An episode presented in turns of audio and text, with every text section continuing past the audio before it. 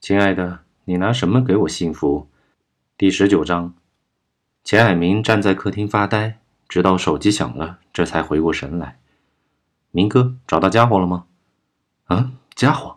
哦，还没有。钱海明心不在焉道：“赶紧过来吧，我找到王二那小子了，嫂子也在我身边。”麻子道。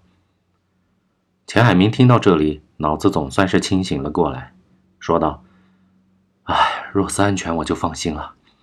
麻子，师傅被王老板绑架走了，王二那边你可以自己搞定吗？”“怎么会这样？什么时候的事情？”麻子问道。“就是刚才的事情。”麻子，你仔细听我说。”钱海明无奈的道，“我也被监视了，他们知道我的一举一动，所以现在我不能过来和你们会合。我过来的话。”可能还会暴露你和若斯的位置，万一他们再起歹心，若斯就更加危险了。那现在你打算怎么办？我得去救师傅，王二那边只有交给你了，你能搞定吗？我尽量吧。不行，你必须保证若斯的安全。钱海明厉声道。行，明哥，你放心，我会处理好王二的，你就赶紧去救老爷子吧。挂掉电话，钱海明来到师傅的卧室，打开保险柜。找到了自己送给师傅的那支枪，顺便取了些子弹，别在腰间，出门去了。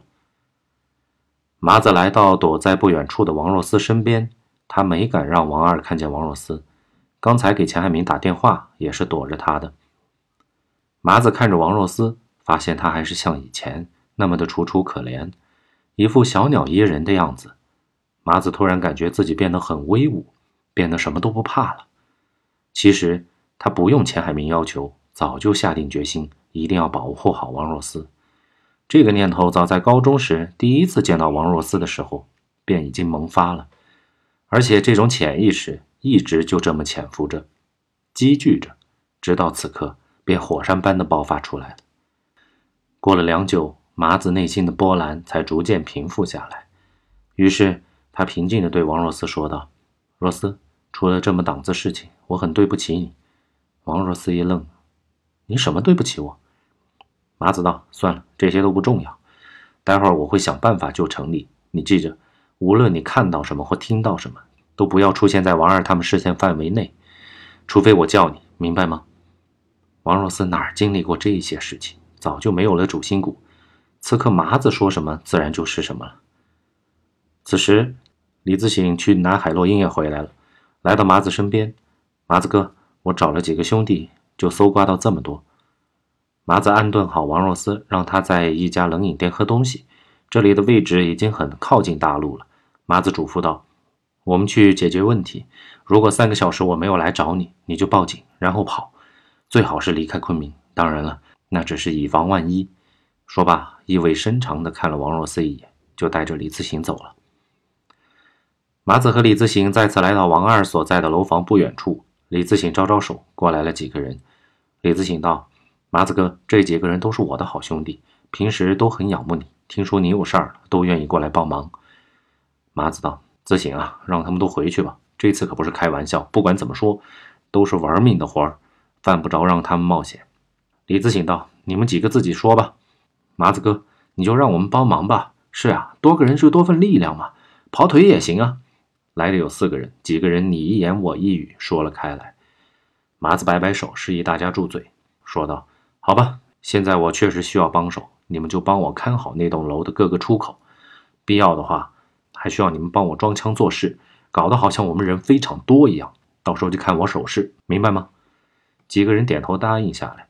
麻子这才打开李自省带来的海洛因，看了看，问道：“孩子他们平时用量是多少？”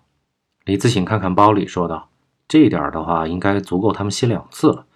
麻子低头沉思了一会儿，说道：“自省，只分出四分之一，然后给他们送上去。”李自省问道：“只给那么一点啊？那这样一来的话，怕他们更抓狂了。”麻子瞟了一眼王二的窗口，说道：“我就是要他们抓狂。”李自省还想说什么，被麻子摆手打断。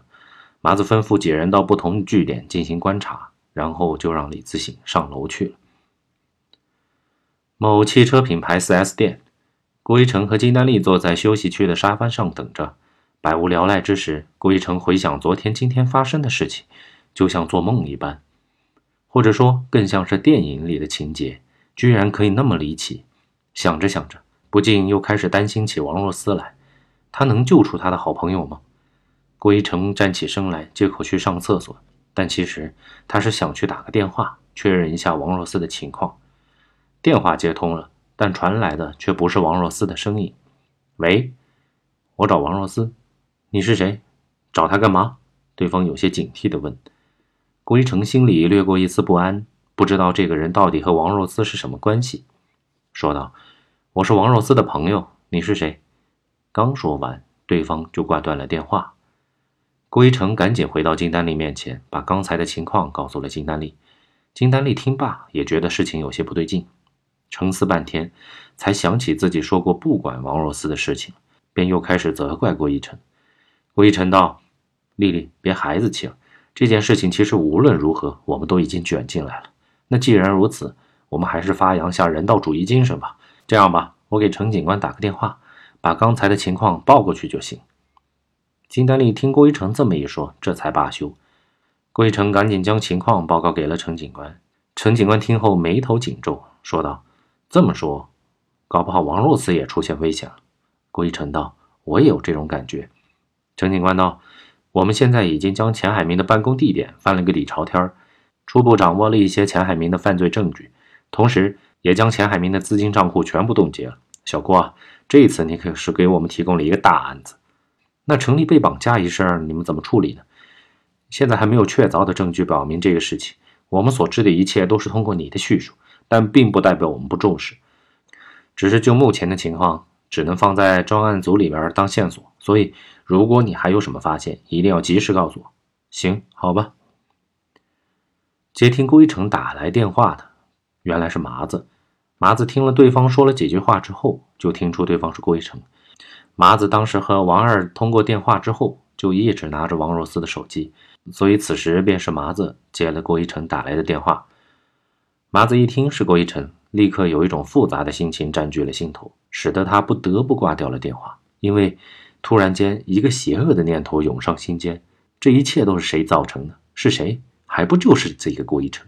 不是他报警，钱海明和自己不会沦落到如此地步。最重要的是，是王若思竟因此遭到了如此可怕的事情，这是他所不能原谅的。